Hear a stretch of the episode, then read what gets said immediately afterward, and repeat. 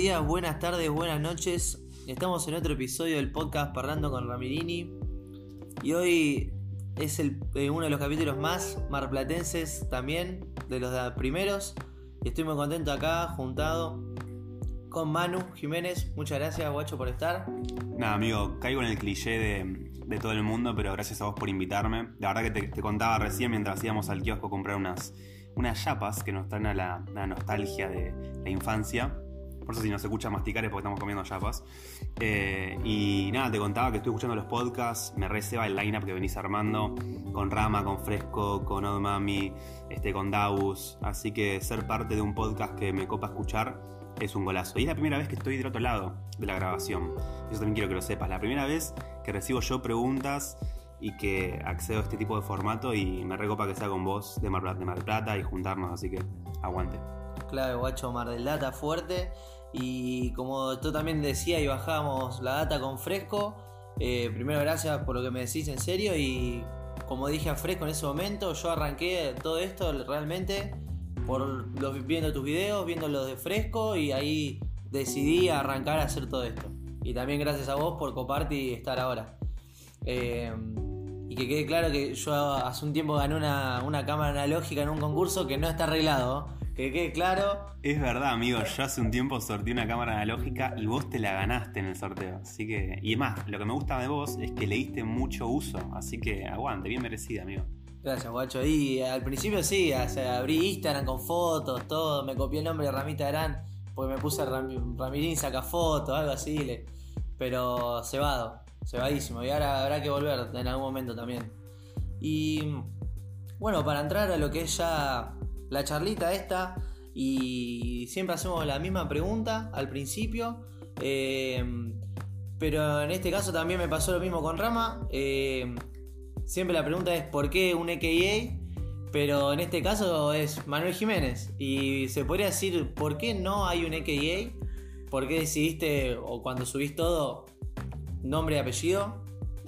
Qué buena pregunta, amigo. Vos sabés que escuchando tus episodios de podcast dije, y cuando le toque preguntarme a mí, ¿qué onda mi AKA? ¿Qué va a hacer? ¿Qué me va a preguntar? Porque Rama, por ejemplo, tiene, bueno, y uno Rama que es un usuario, por lo menos. Yo no tengo nada. Soy Manuel Jiménez guion bajo porque hay alguien que me robó el, el nombre de usuario, básicamente, por eso guion bajo. Este, ¿Por qué no hay AKA? Creo que por una cuestión de que me copa que, no sé, a ver, cuando arranqué a hacer eh, arte, digamos, por poner un nombre, o a filmar, mejor dicho, este, porque arte suena muy pretencioso, eh, filmaba cortometrajes y siempre en los créditos iba mi nombre. Como que era una cuestión muy eh, cinematográfica el poner Manuel Jiménez. ¿no? Como que nadie tiene un, ningún director tiene un AKA en los créditos de las pelis. Entonces arranqué con mi nombre y dije, bueno, quiero que todo sea representado por... A ver, es muy simple, cuando buscas en Google o cuando haces una búsqueda en una red social, este, si te buscas por tu nombre, es, la clave, a menos que arranque ya desde movida con un AKA. Entonces, como no surgió de movida y nunca me dieron ningún apodo, siempre fui Manu. Y Manuel, la verdad que es un nombre que me copa bastante, dije, listo, fue. Claro, no, no hubo también así alguna chicana, alguna boludeando con algún amigo, algún apodo, nada, y ya está. Manu, claro, siempre fue Manu. Nunca, amigo, nunca nadie me dijo de otra manera. Encima Jiménez, yo también soy Jiménez justo, y no es que también es un apellido que vos digas, bueno, le podés hacer alguna abreviación y queda bien. Yo tengo un amigo que es de apellido Polvara, entonces el Polva. Claro, no, Jiménez no hay chance, amigo, es como, te pueden decir Jime, no, es, es horrible, pero bueno. Pero bueno, y, y, bueno, lo que contabas que fuiste poniendo tu nombre al final de cada producción que fuiste haciendo vos, proyecto, eh, volver un poquito más para atrás, mucho más para atrás y, y, preguntarte más que nada cómo fue, por ejemplo, la primera vez que dijiste, bueno, quiero hacer fotografía, quiero hacer video, lo que estudiaste, la primera vez que compraste una cámara, que dijiste, tengo esto, voy a sacar millones de fotos. ¿Cómo fue? Uh, amigo, me voy a remontar a un tiempo que creo que esto nunca lo conté en ningún lado. Básicamente tenía 12, 13 años y, y no sé, empezó a dar curiosidad el tema de las redes sociales. Todo era muy primitivo. Yo soy 1995, así que se imaginarán, yo terminé el secundario y todavía el 4G era una porquería. Así que imagínense cuando tenía 12, 13 años. Era el, el auge de la época de Fotolog. ¿Vos la viviste esa época? Sí. ¿Tuviste Fotolog? Creo que era, eh, me acuerdo que era negro y naranja. Justo, me equivoco. Y azul. Eh, y no, era eh, Ra Ramiro Piojoso. Porque mi mail era Ramiro Piojoso cuando era chico. Buen nombre. No, eh, mi nombre de usuario no lo voy a decir simplemente porque sé que sigue estando alguna foto mía de Flower en internet, así que eso está. Te lo digo después por, por acá, te lo digo si quieres, amigo. Este, bueno, y ahí dije, che, me interesa. Surgió como eso, como una idea de, de quiero subir fotos a Fotolog que estén buenas, que sean copadas a nivel estético, lo que fuere.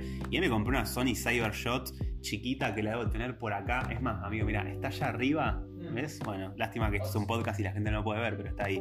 Este, red chiquita de 7 megapíxeles. Y ahí me pasó una cosa muy particular y es que mm, arranqué, yo si bien subía contenido a Fotolog, no era corte, viste, eh, cumbio con el chupín rojo, no, no era de ese estilo, pero sí me gustaba el tema de subir contenido a Fotolog, fotos, más que nada. Y un día me junté con un amigo y le dije, che, me compré la cámara, hacemos unas fotos para tu Fotolog, ¿te sirve? Y me dijo, de una. Y vos sabés que la experiencia de estar en el patio de mi casa con 12 años, sacando fotos a mi amigo y después bajarlas y editarlas con un programa que hoy en día sigue existiendo, que se llama Photoscape, toda esa secuencia me redivirtió, boludo, tipo sacarle las fotos, después bajarlas, editarlas mientras escuchaba una música. Y esa sensación fue como la primera sensación de decir, che, la fotografía es, lo mío. Y después con el cine, con el cine pasó otro, otro enamoramiento. Yo de pendejo iba mucho al videoclub, alquilaba muchas películas y, era muy como muy introvertido, entonces el mundo de, ver películas era la clave, amigo. O sea, yo me pasaba horas y horas de mis días eh, viendo pelis, porque aparte cuando alquilabas en el videoclub era que tenías que volverla después, o sea, tenías que activar y verla al toque. Y bueno, ahí un poco dije, che, ¿cómo puede ser que si tengo una cámara eh, yo no puedo acercarme a ese mundo de crear contenido audiovisual? Porque lo veía en las películas y era como muy lejano, hasta que empecé a ver cine independiente y cine hecho con menos, con menos recursos e internet empezó como a exponer un poco la democratización de la tecnología y cada vez había más cortos de gente que lo hacía con pocas cosas. Y ahí amigo dije, listo, quiero contar historias además de sacar fotos. ¿Se puede saber qué música o cuál es el mod que tenés para editar tanto una foto como un video? ¿Cómo te sentás, no sé, te armás un café con leche, un café gigante, unas medialunas, música? ¿Qué mod tenés ahí?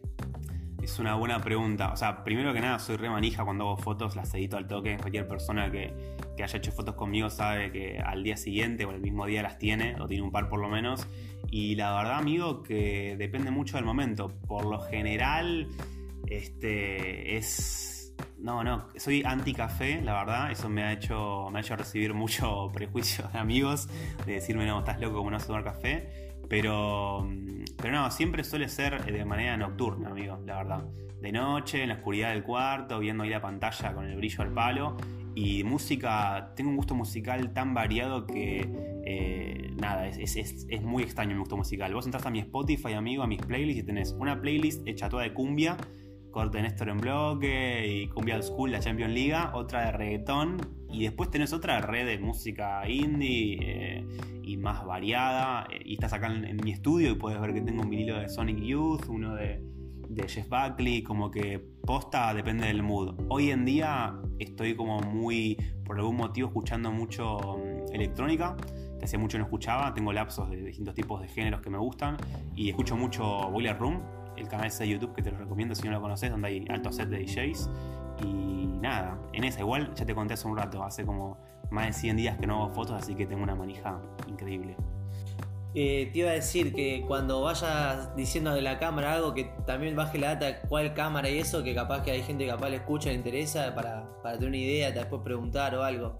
Me gusta que siempre en algún comentario eh, siempre bajes una data. Eh, viste, bueno, escuchen esto, como que ya lo tenés demasiado instaurado hasta en los videos, me, me dado cuenta. Eso me sirve mucho. Siempre hay la data y una mini data ahí bajada, eh, aparte. Sí, es como que.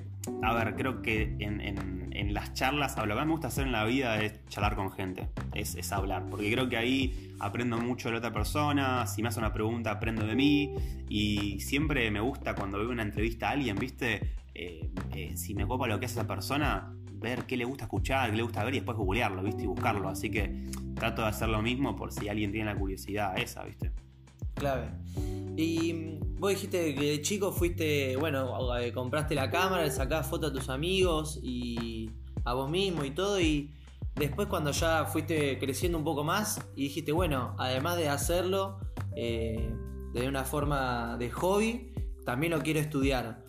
Y bueno, quería preguntarte eso, si hubo algún estudio de por medio, también una forma o bastante de otro lado autodidacta, ¿cómo fue también desarrollando esa parte del estudio? Eh, mirá, amigo, la verdad que todo lo que es fotografía, todo lo que es fotografía es autodidacta, al 100%.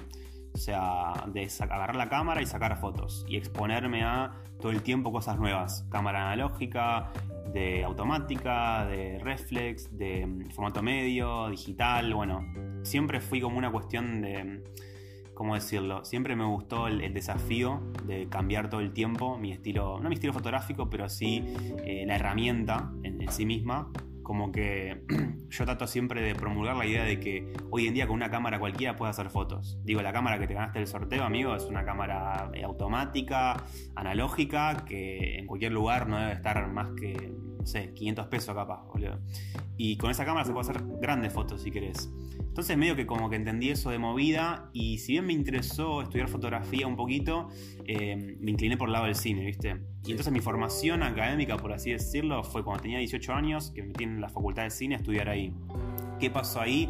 Básicamente no me sentí del todo cómodo con la carrera, con la idea de estar sentado en un aula y que, más o menos me bajen la data profesores. Yo ya de por sí era muy curioso. Imagínate que yo, eh, antes de arrancar la facultad, ya había filmado un corto y este, ese corto me había dado mucha experiencia y un conocimiento determinado, ¿viste? Ya llegué a la facultad y ciertas cosas que me contaban en ciertas materias, de che, fotografía, cómo se maneja el ISO, cómo se maneja la edición, yo ya las sabía hacer, porque en el secundario estaba terminándolo y me había expuesto a filmar y hacer esas cosas, así que fue como que la universidad me dio herramientas, o sea, no lo voy a negar, tipo, no sé, de cine, de de, entre comillas, culto, aprendí mucho ahí, sobre el lenguaje, aprendí mucho ahí, tuve grandes mentores, profesores que me reincentivaban la creatividad y todo eso, pero sinceramente, si te tengo que decir, mi formación de la fotografía fue autodidacta, después lo gracioso es que me volqué a la docencia, porque tuve una época de dar clases, este, de hecho iba a volver a dar clases, pero bueno, el COVID apareció, y de, y de cine fue en parte académico,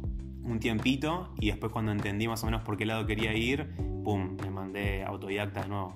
Yo, perdón, porque que no lo sepa, es eh, ¿fue acá el estudio o en, Buenos Aires o en otro lado? Eso pues yo no tengo ni idea, ¿eh? El estudio fue en Tandil, ah. porque mm, era muy cerca de Mardel y me convenía por ese lado. Y por otro lado, eh, los docentes de Tandil en ese momento, porque ahora no sé cómo serán, eh, eran de Buenos Aires la mayoría. Eran docentes que daban clases en, en la FUC, en, en, la ENER, que eran, eran universidades importantes. Y dije, listo, me voy a Tandil, que me queda cerca y dentro de todo el nivel académico parecía ser bueno.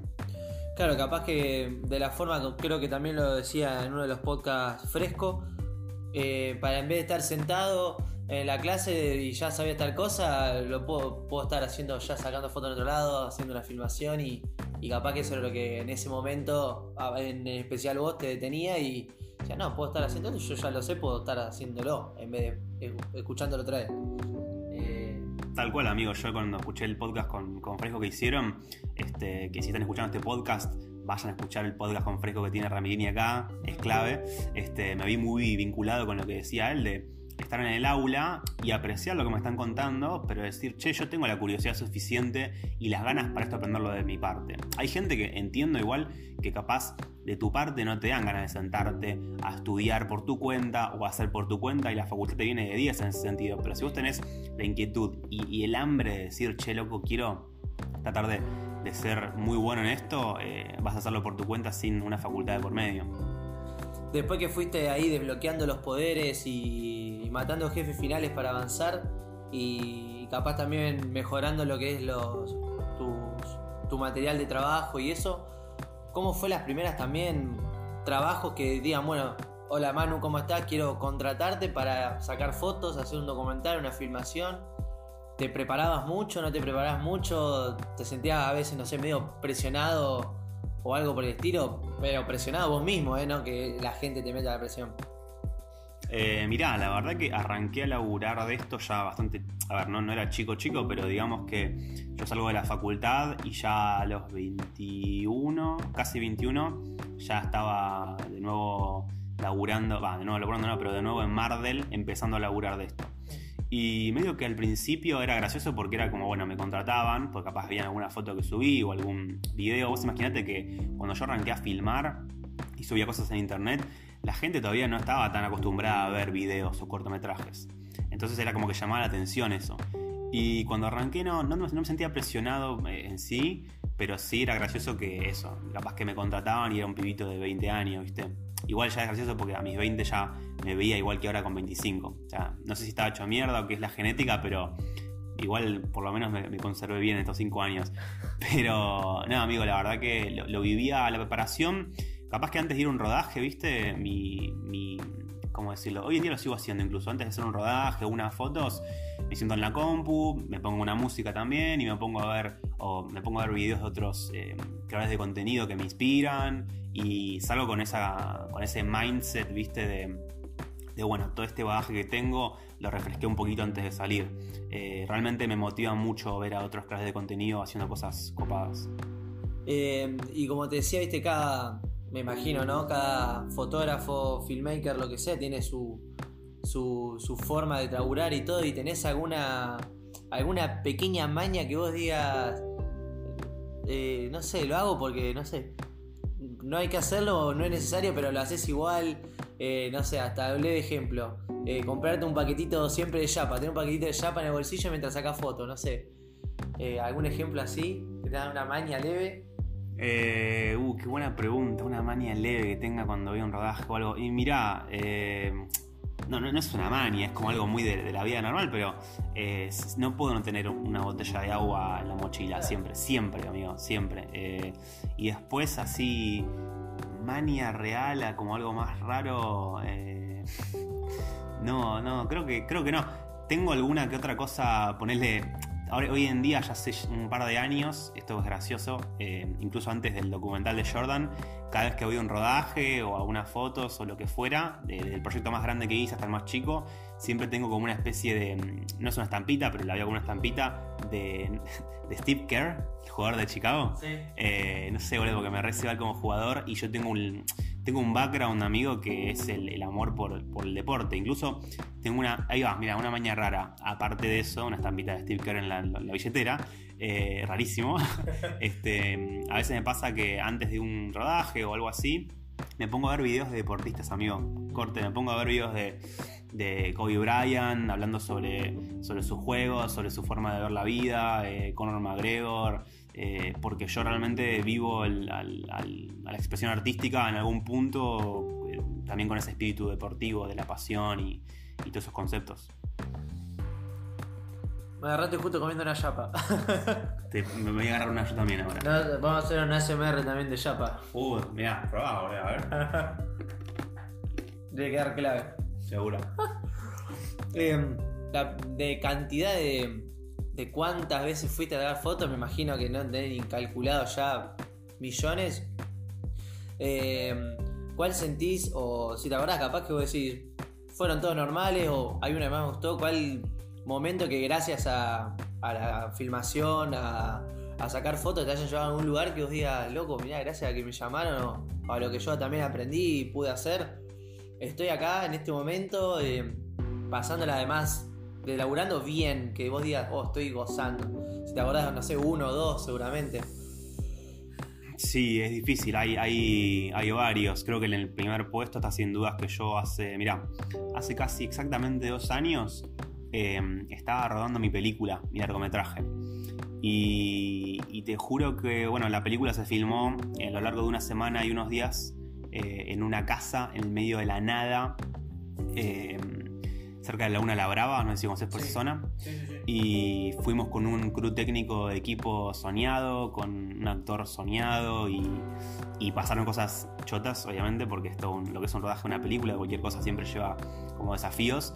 Pero vos sabés que los últimos días que estamos ahí filmando, eh, los atardeceres o, el porrito después del rodaje ahí en ronda, esos momentos, amigo, eran la puta gloria. Eh, y estaba haciendo, cumpliendo mi sueño de la vida. Claro, también. Y por otro lado, después, y yo creo que mm, cuando, la, cuando me acercó a, recitales, el, filmar y eso, em, un ejemplo así muy puntual, bueno, capaz que no es un recital, pero ¿viste Trimarchi? ¿Conoces? Bueno, yo era muy seguidor de Trimarchi de pendejo, iba siempre ahí al poli al evento y bueno, años después pasó que me contrataron para, para cubrirlo Y mm, el que me recomendó, ya había laburado un par de veces, es un amigo que es Orco, ¿viste? Orco, Sí, que filma, Orco Videos. Y nada, amigo, o sea, el día antes de Trimarchi, el que me tocó filmar y hacer el documental, que venga Orco a la oficina y tener una charla con él y bajar una data, y el otro día ir y ser, y ser parte de la crew de Trimarchi, que es gente de Marvel, que hoy en día ya son varias personas que- queridas mal. Este, nada, ese momento fue muy, muy mágico, boludo, mal.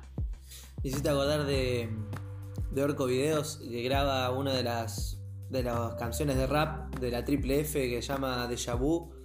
Eh, es tremendo el video, todo. Me hiciste acordar de Orco Videos ahí. Qué buen video y buena canción. Y clave lo que decís de la película, no la vi, no te voy a mentir, no la vi, la voy a tener que ver. No, porque pará, Aprovechamos pará. y bajamos la data. No, es que no la viste porque no está, Rey. Ah, ¿no si, no, si no lo hubieras visto ya, obvio. No, porque la película, la película, te lo resumo, se filmó hace dos años, Sí. en postproducción hace un año y medio en la parte de edición. Y llevó un proceso largo de edición. Y digamos que hoy en día, hace unos meses, tendría que haber empezado el cierre de la película en postpro, pero bueno, COVID de por medio. Y por encima de todo eso no hay salas de cine, no hay festivales, así que nada, lamentablemente fue un golpe duro el hecho de no poder estrenarla todavía. Pero nada, estamos esperando y aguardando para, calculo, cuando se abra un poco más el, esto del COVID y demás, que la, sobre todo en Buenos Aires, porque la postproducción se hace en Buenos Aires de la película.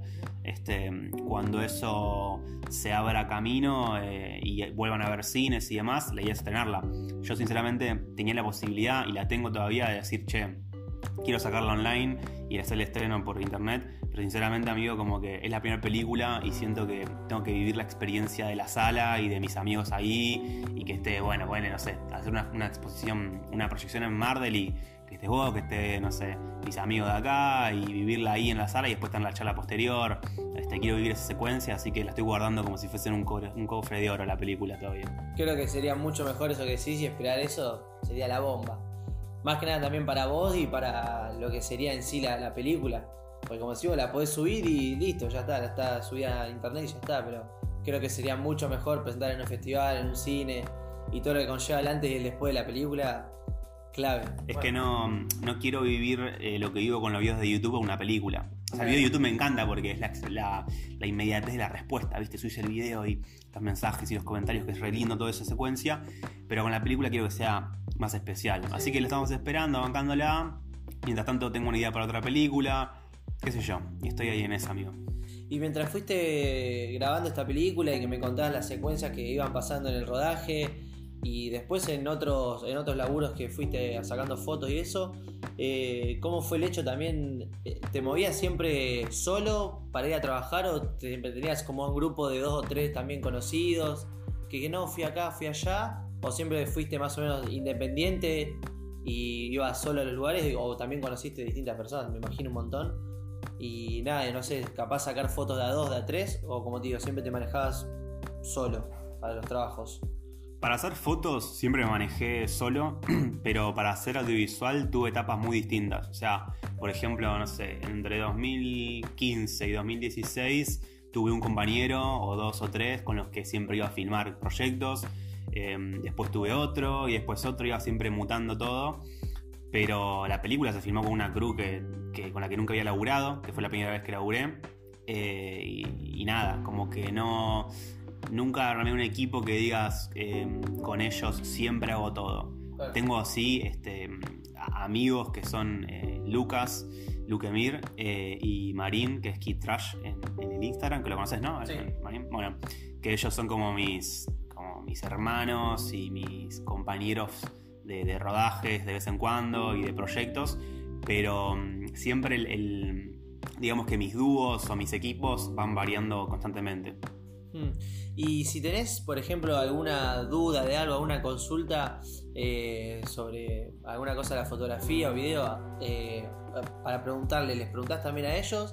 ¿O tratás siempre tenés a alguien sumamente así de confianza o que decís, este me va a decir la posta o ella me va a decir la posta? ¿Tenés así también a alguien en especial, a Cámara del Plata o en otro lado? Sí, yo creo que son eh, mis amigos, a ellos, acudo a ellos. Tipo, cuando tengo una idea, cuando no sé, una idea o cuando estoy con un proyecto, che, ¿qué, te parece esta foto, los colores, vamos por acá, por allá. Cuando estoy por subir a Instagram una foto y le escribo a uno de mis amigos, che, ¿cuál subo? ¿Esta o esta otra? Eh, sí, yo creo que mm, eh, el Kitrash, Luke, Azul, mi amiga Azul Portillo, también, que son personas con un criterio que me encanta y que admiro mucho, eh, acudo a ellos siempre, lejos. Clave, clave siempre tener, viste, a, a alguien que, te baje ahí una, leve datita y diga, sí, no, mm, mm", y ya con eso sirve ya. Bueno, amigo, eso, eso, eso que acabas de decir, esa data, es un buen consejo para el que está escuchando o la que está escuchando, de si tenés la posibilidad de tener una persona cercana a vos que te dé una opinión eh, no lejana, o sea, entre lejana y cercana sobre lo que hiciste y, vos digas, bueno, tengo otra perspectiva, tener eso, una tercera pata que te, esté como evaluando, no, pero como dando un consejito o una visión distinta, es clave. Y por Instagram o por algunos videos tuyos también YouTube o algo, te, te suelen preguntar también a vos eh, sobre alguna cosita o algo sobre, no sé, el ISO, cómo acomodar, cómo hacer esto, eh, qué hago con la foto analógica, qué me conviene, esto, lo otro. ¿Te han preguntado mucho también a lo largo de este tiempo? También para la filmación, no solo fotos. Sí, amigo, to- todo el tiempo. Sea, todo el tiempo, todos los días recibo algún mensaje relacionado con eso, entre otras cosas, pero como mi contenido es tan variado, capaz que algún video de los de cámaras, eh, el algoritmo lo muestra un poco más una semana, un fin de, y ahí me llegan mensajes de eso. Eh, otro momento, no sé, capaz que otro de mis videos también el algoritmo lo sube, no sé, por ejemplo el de autodidacta, que arrancó con, no sé, 5.000 views y ahora de repente está casi en las 100.000. Cuando el algoritmo te lo muestra, te arrancan a llegar mensajes de ese estilo. Y sí, me encanta recibir mensajes de gente que me dice, che, este, ¿qué onda esta foto? ¿Qué opinás? ¿Qué, mejorarías? Yo siempre doy mi, evaluación diciendo qué es lo que me parece muy bueno, lo que tiene que conservar y lo que, me parece que está bueno para mejorar. Este, sí, sí, lo suelo hacer y de hecho si alguien está escuchando esto y quiere una, mirada más lejana de su laburo, eh, me manda un DM y capaz con un poco de delay, pero la responderé. y vos ahora eh, actualmente, eh, o qué es lo que solés usar, el modelo, yo la verdad mucho no sé, pero viste, siempre está la pregunta, ¿con qué sacaste, con qué filmaste eso? Eh, ¿Con qué cámara es la que actualmente estás sacando fotos y con, qué es lo que estás filmando también? Para también que quede, si alguien pregunta. Eh, mal, esto creo que nunca lo, pongo ni en mis videos. Lo filmo con una Canon 6D, que también hago fotos con eso. Eh, un solo lente tengo, un lente que es una pija, básicamente, lo quiero decir. Es un 35 milímetros, pero como que uno... mm, está bueno cuando uno logra sacarle mucho provecho, provecho a cosas que capaz no están tan buenas. Eh, así que la Canon 6D, que para mí es una cámara excelente. Y para hacer analógicas, la Pentax Camille. Lejos, amigo, para mí la mejor cámara analógica que usé en mi vida. Lejos. Cuando solés llevar la, la cámara profesional digital para trabajar, ¿también solés llevar la analógica para hacer las dos formas de retrato? ¿O la tenés como más como hobby? ¿O también llevas las dos también? ¿Qué, preferís también? Depende mucho del proyecto, pero ponele, hace un año más o menos hice un proyecto de retratos y amigo caía a la casa de la persona o a la juntada y tenía la digital, la analógica Pentax, una analógica automática como la que te ganaste vos y una cámara analógica formato medio. Cuatro cámaras tenía y con todas sacaba fotos. Este, porque quería después probar y ver cómo quedaba en cada una, los colores y, y estudiar cómo era el, comportamiento de cada cámara y de las analógicas, cada rollo a la luz. eh, y después hacer como una especie de un híbrido y decir tengo 10 fotos de esta persona con este tipo de cámaras distintas, me gustaba. Hoy en día, sí, si voy a hacer fotos, casi que sí o sí salgo con la Pentax y con, con la Canon 6D. Eh, y co- como te decía que llevabas las cámaras y todo, eh, ¿sos de sacarte vos fotos o que alguien te saque fotos? Eso también es una buena pregunta, ¿viste? Siempre está el famoso, eh, todo el mundo, yo saco fotos a todo el mundo, pero nadie me saca una foto a mí, ¿viste? Sol- ¿Solés también hacer eh, vos mismo o que alguien, uno de tus amigos viene y diga, che, loco, te hago una foto o algo? Y mira, para lo que es autorretratos soy pésimo, o sea, soy malísimo poniendo el trípode y sacándome fotos. Lo hago porque a veces no tengo nada para subir en las redes y tiro alguna fotito, o no sé, ahora cuando me corté el pelo que dije, ya que me corté el pelo largo que tenía, me voy a sacar una foto y me la saqué yo. Pero después con amigos y eso es, no sé, no, o sea, a veces sí decimos, che, sacamos una foto o lo que fuere, pero como para tener un registro de mi persona, porque si no siempre soy yo el que saca. Pero no, no, no, no, no es algo que suela, suela hacer, estar del otro lado de la cámara. No, y viste, encima capaz que a veces ya te, te- como que te tildan como el que saca la foto y como decís vos, no hay retrato, no hay eh, una eh, evidencia de que estuve yo, o sea, siempre fui el que sacó la foto. Nunca hubo decir, bueno, loco, pará, yo también quiero salir.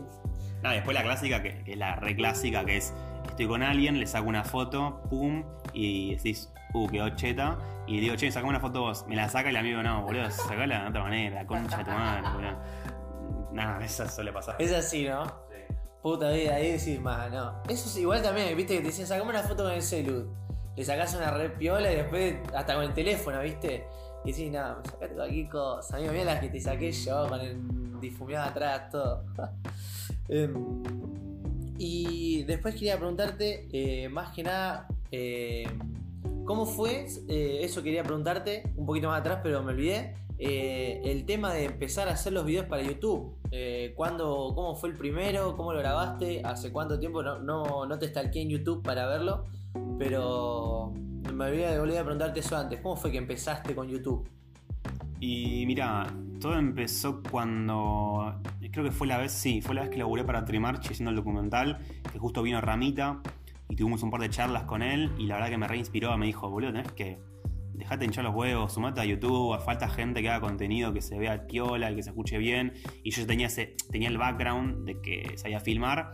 Y hay una cuestión que mucha gente no sabe, y es que yo arranqué en YouTube a los 15 años, amigo. Yo estaba en YouTube cuando no estaba casi nadie. Cuando Boludo, cuando Marito Baracus o Magno Mephisto, los de la vieja escuela, tenían creo que 50.000 suscriptores, que era nada. Eh, y ahí hacía videos haciendo reseñas de películas hablando en inglés cuando tenía 15 años. Así que ese fue mi real, real inicio. Mis amigos más cercanos lo conocen. Mis amigos cercanos, tipo el Kid Trash, sabe de ese inicio y siempre me boludía, se caga de risa con eso. Este, pero ahora mi, último, mi última digamos, mi última vuelta, mi, mi- vuelta a YouTube literal fue hace un año y unos meses y empezó por eso, porque Ramita me dijo, che, tenés que sumarte. Y dije, bueno, ya que alguien que, que está adentro me está motivando para hacerlo, lo, voy a hacer. Eh, y medio que al principio, eh, a ver, yo ya venía mientras estaba mi época de sacar fotos y de filmar proyectos de cortos o videoclips, yo siempre venía consumiendo youtubers, eso en realidad. Siempre tenía el, el- adentro mío el bichito de, che, tenés que volver a subir videos a YouTube, animate, no sé qué. Eh, y cuando volví, nada, fue un proceso determinado hasta que me sentí cómodo de vuelta con la cámara y de hablar y demás.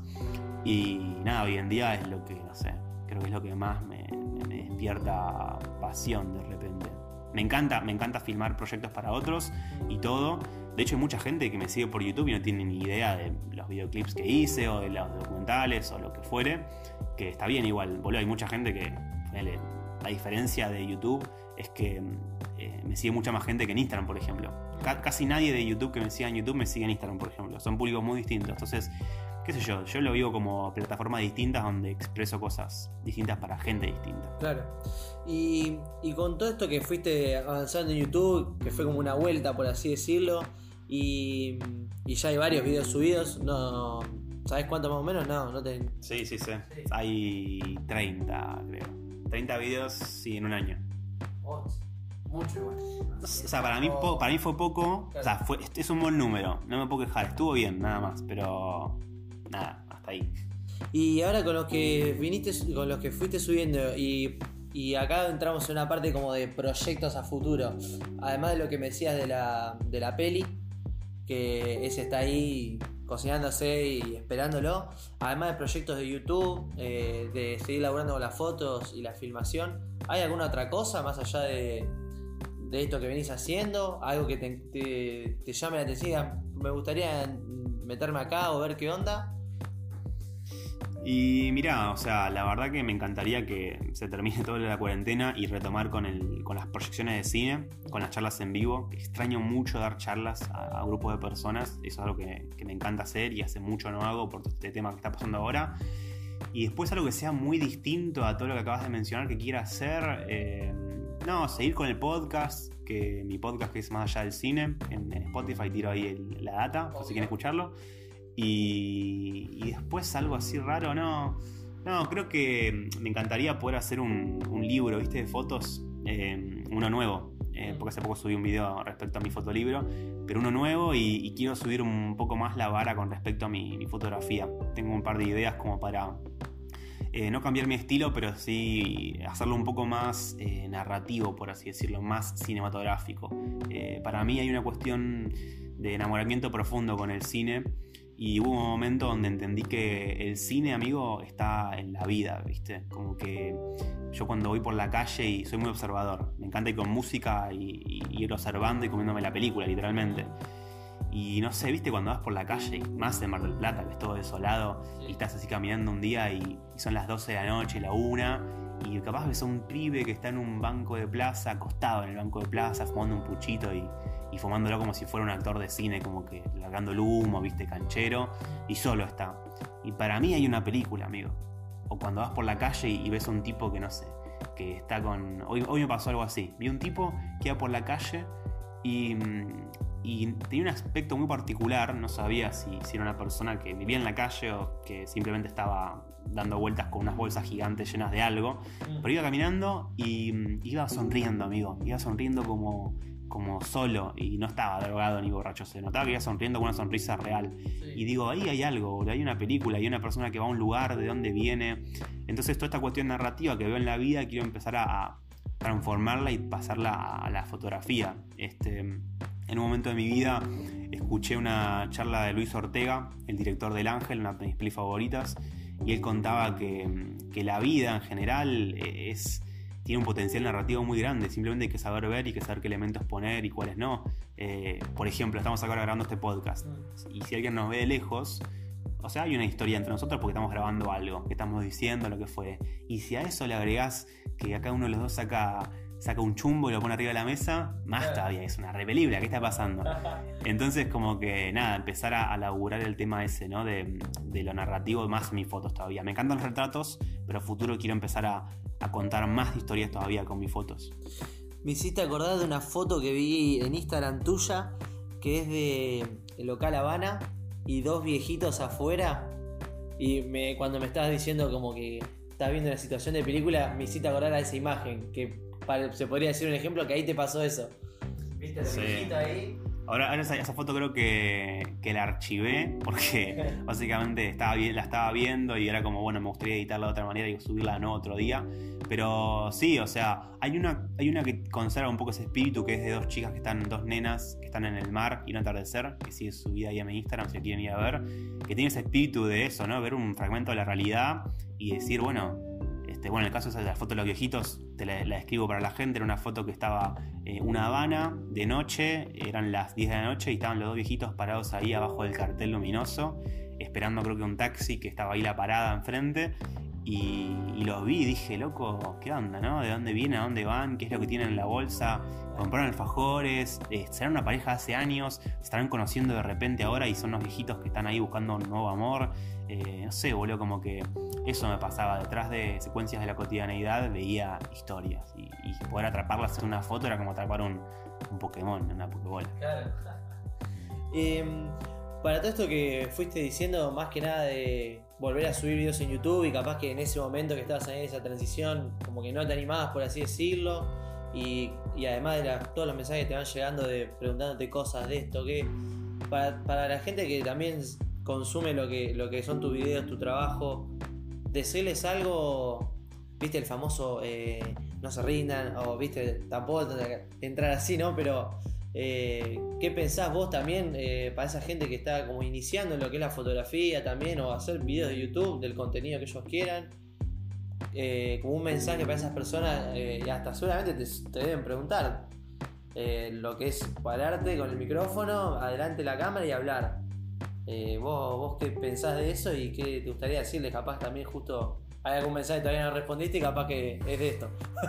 sí, puede ser. No, es, un mensaje recurrente el de, che, tirame un consejo, básicamente, sobre, sobre todo este proceso, proceso de, crear contenido o de hacer fotos o lo que fuere. y mira, amigo, yo realmente creo que lo que más vale hoy en día es la curiosidad. Se aposta. La curiosidad realmente es el factor que va a hacer la diferencia entre si vos que estás del otro lado sacando una foto, filmando, te vas a destacar o no. Y con esto me refiero a que mm, pronto voy a hacer un video al respecto de esto, me te lo voy a spoiler un poco ahora, lo estuve guionando. Em, básicamente vivimos una cultura, amigo, que todo se define por el algoritmo. Todo lo que ves en las redes sociales está algorítmicamente pensado para que sea lo que a vos gusta ver.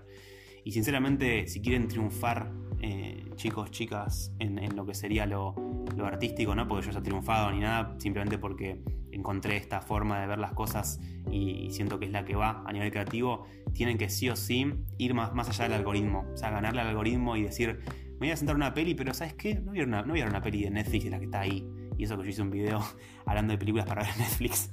Pero esa es la doble moral de, del contenido. No, pero bueno, igual véanlo porque ahí comparto unas pelis que capaz no son las tradicionales. Pero no, eh, siéntense y digan, yo voy a ver una peli, pero distinta, de, una de Hitchcock, ¿viste?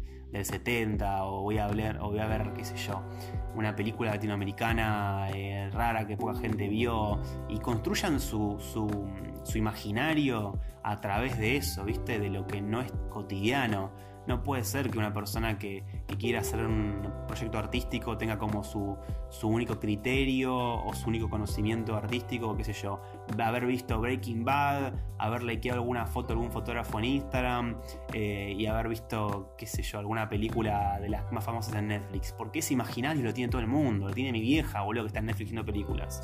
Si vos sos artista y querés hacer algo distinto, tenés que sí o sí construir tu imaginario y, y tu criterio en base a cosas que no sean las tradicionales, ¿viste? Y vas a quedar un poco afuera y relegado de todo lo que es la moda probablemente, porque capaz no vas a estar con la, tendencia de lo que se está viendo, pero vas a tener una mirada única, boludo.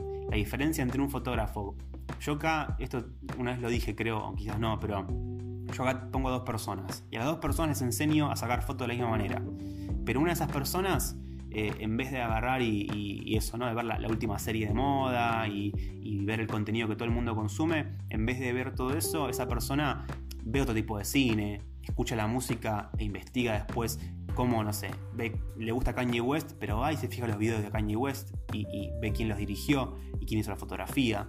Y, ve que el que hizo la fotografía de Kanye West de ese videoclip, tiene alguna entrevista a esa persona y va a la entrevista y en la entrevista capaz que esa persona cuenta de dónde sale su, no sé, su inspiración y cuenta una película, qué sé yo, de los 90 que no la vio nadie o que no es tan conocida y, vos vas a verla. Creo que de esa manera vas a poder destacarte, teniendo la curiosidad para ir detrás de las cosas que no están en la tendencia. Obvio que la tendencia es importante, amigo. Es importante saber qué pasa en Twitch y qué onda que dice Coscu. Pero por fuera de eso, es igual importante eh, construir tu imaginario.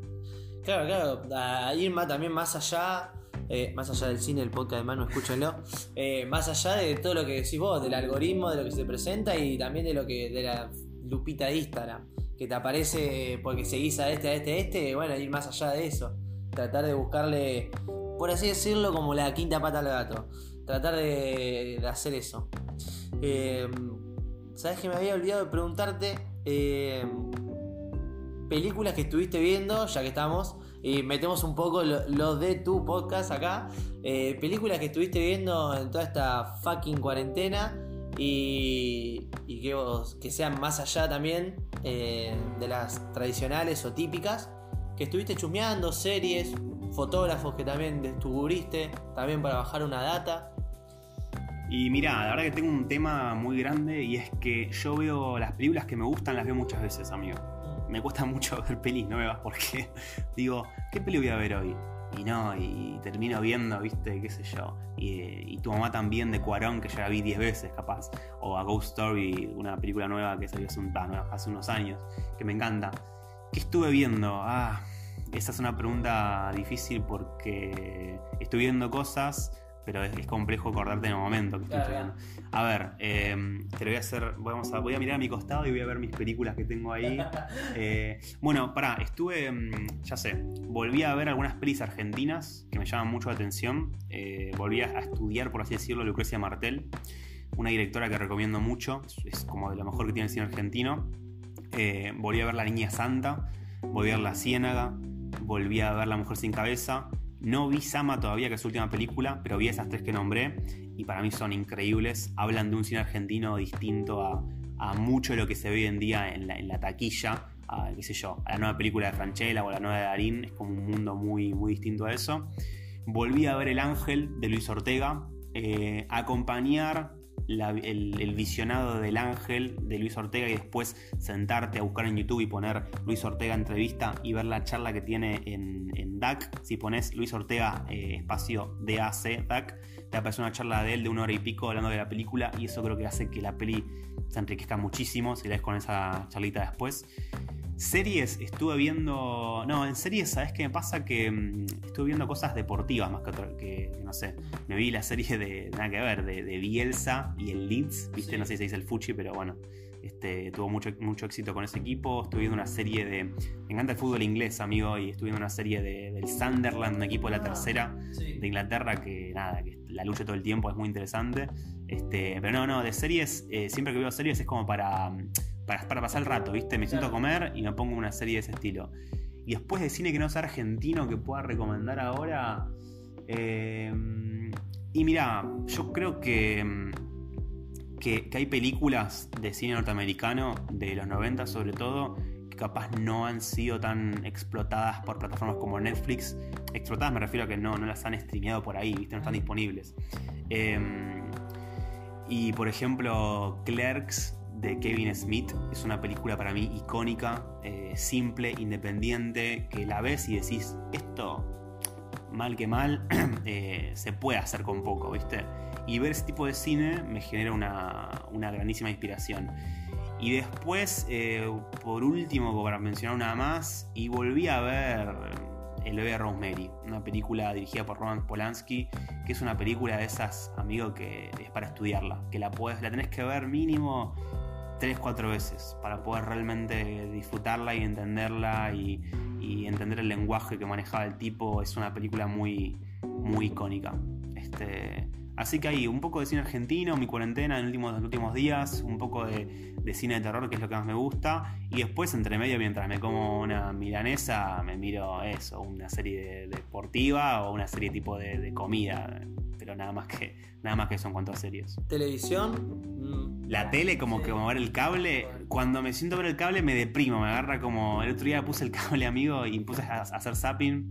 Y dije a mi mamá, no, esto es lo peor. Qué ganas de que se, acabe, tipo, eh, los programas de la tele clásicos, ¿viste? Tipo Guido, Casca, todo eso. Y dije, no, lo peor. Pero sabes que a veces me agarra la nostalgia y me, gusta sentarme a ver, este, hacer zapping y encontrar una peli, ¿viste? Del cable. Está bueno, es como un revival a mi, a mis viejas épocas. Es que lo que es la peli en la tele a veces está muy bueno. Yo me acuerdo cuando era chico, eh, te venía la grillita con las pelis y los horarios, y obviamente las 10 de la noche era la más clave. Y, me acuerdo que eh, lo ponía en la heladera, recortaba la imagen de cuándo era la película esa, y los, los documentales Discovery también hacía lo mismo. Y lo ponía ahí porque me tenía que acordar de verlo. Eso estaba bueno. Boludo, eso era épico. yo me acuerdo que aparte si te fijabas en las 10 de la noche y decías Cine Canal, daban una que estaba buena, pero ni tan también. Decía, uh, ¿cuál mío, boludo? Porque está Cine Canal y la hice a las 10 a las 2. Cuando repiten cada una, ¿te fijas? Este, y esto último te lo cuento mientras veo que te comiste la última chapa. Estaba ahí, y yo dije. Nos queda una línea de batería en la grabadora. Son 47 minutos los que vamos grabando. Puede ser para que tires una última pregunta o que lo cerremos eh, por las dudas antes de que se apague la grabadora y, me quieras asesinar porque no compré pilas nuevas. No, lo último que quería agregar nada más es. Eh, ya, que, ya que estamos acá mano a mano y los dos somos de Mar del Plata. Eh, nada, ¿qué, te pasa si te pasa algo con la, con la City? Corte, saber que. Corte, re, eh, que no sé, capaz que no sé, como la super movida está, por así decirlo, ¿viste? Todo el mundo dice, la movida está en Buenos Aires, ¿viste? Pero siendo de Mar del Plata es, como que, no sé. a mí a veces me pasa también que estoy con los chicos apoludeando, hablando y les digo, soy de Mar del Plata. Oh, me dice Mar del Plata. Y no sé, como que me pasa algo con, la City que, que digo, oh, loco, soy Mar del Plata. Clave, o sea, soy clave, loco, ¿no, te pasa? ¿Así? Sí, o sea, yo tengo un amor muy grande por Mar del Plata. Yo cuando, o sea, cuando me fui eh, a vivir a Antandil y después tuve otro, otros viajecitos más que hice, eh, me pasó que me despegué mucho de la ciudad y haber, eh, haber vuelto este, significó para mí un reenamoramiento, ¿viste? No me fui mil años, fue poco tiempo el que me fui, dos años y medio por ahí, pero volver fue enamorarme de nuevo con las calles. Yo creo que Mar del tiene algo muy especial. También, amigo, me pasó de, no sé, por ejemplo, amigos de Buenos Aires que vienen capaz y un día estamos charlando con el actor, actor de mi película, con Echi, un amigo, y, me decía, boludo, esta ciudad, estábamos pateando, ¿viste? Pateamos por la costa, por un par de points. Decía, amigo, esta ciudad es, es increíble. O sea, Me encanta caminar es- por mar. Es lo más caminar por mar. Por cualquier lado, no Y importa. con, con el kit trash, amigo, es nuestra actividad favorita. Onda, me dice, che, paso por tu casa, vamos a caminar, vamos a patear. Un día pateamos por, por, una- por un barrio, otro día por otro, descubrimos points. Mm. Es una ciudad que para mí tiene mucha carga nostálgica, además. Creo que en invierno, ahora como está ahora, tiene una carga de nostalgia tremenda, más con todo esto de la cuarentena y, y todo el contexto. Eh, y en verano para mí es una ciudad que se re disfruta, amigo, por el tema del clima, la temperatura, cómo cambia. Eh, el frío es crudo, es un frío duro, durísimo, mal. Pero amo esta ciudad, amo fotografiarla, tener muchas fotos en la, en la costa, en la playa, en el centro. Yo, la verdad que además tengo otra cuestión, y con esto te cierro la pregunta. Mm. Eh, con, con el Kid Trash me gusta mucho caminar por. Aprovecho para tirar el shoutout, viste, el Kid Trash Obvio. en Instagram, diseñador gráfico, la rompe. Eh, y nos gusta mucho ir por la peatonal, ¿viste? O por el Mm. centro-centro. Como que no soy de esos que eh, vamos para Güemes, en pedo, amigo. A mí me gusta el, el- el barrio. Yo me crié en el Alborada de Italia. Este, me crié ahí, tenía una casa por ahí. Y, y es un barrio, barrio, amigo. Y me re gustaba eso. Hoy día, cuando vuelvo al barrio, este, es como un, de nuevo, ¿no? Como verlo con un enamo- enamoramiento. Tiene magia, amigo, tiene magia. Y el centro pasa lo mismo, el peatonal tiene magia, tiene personajes en las esquinas, Mm. en las cuadras. Vas caminando por el centro en verano y ves mil secuencias, vas en invierno y ves pocas secuencias, pero están ahí todo el tiempo. Creo que Mar del es una ciudad muy cinematográfica. Amo Buenos Aires cuando voy, me encanta ir por corrientes caminando y vivir la misma secuencia, pero Mar del tiene algo que, no sé, que me encanta y que si bien a veces pienso en la posibilidad de algún día vivir un poco de tiempo afuera, eh, hay algo en Mar del que siempre me, me tira para acá y sobre todo donde estamos ahora en La Perla, amigo, Mm. es como un barrio que nada, me, me da mucho haber encontrado esta oficina que estamos acá en, en mi estudio y, y- y tener este point me, me da resube. Claro, amigo, y aguante Mar del Plata. Eh, me parece una linda forma de cerrar, siendo acá un Mar del Data. Manu, gracias, en serio. Aguante amigo. Aguante Mar del Plata. Manu, acá en Parlando con Ramirini. Muchas gracias, guacho. De nada amigo, suerte. Al toque, guacho.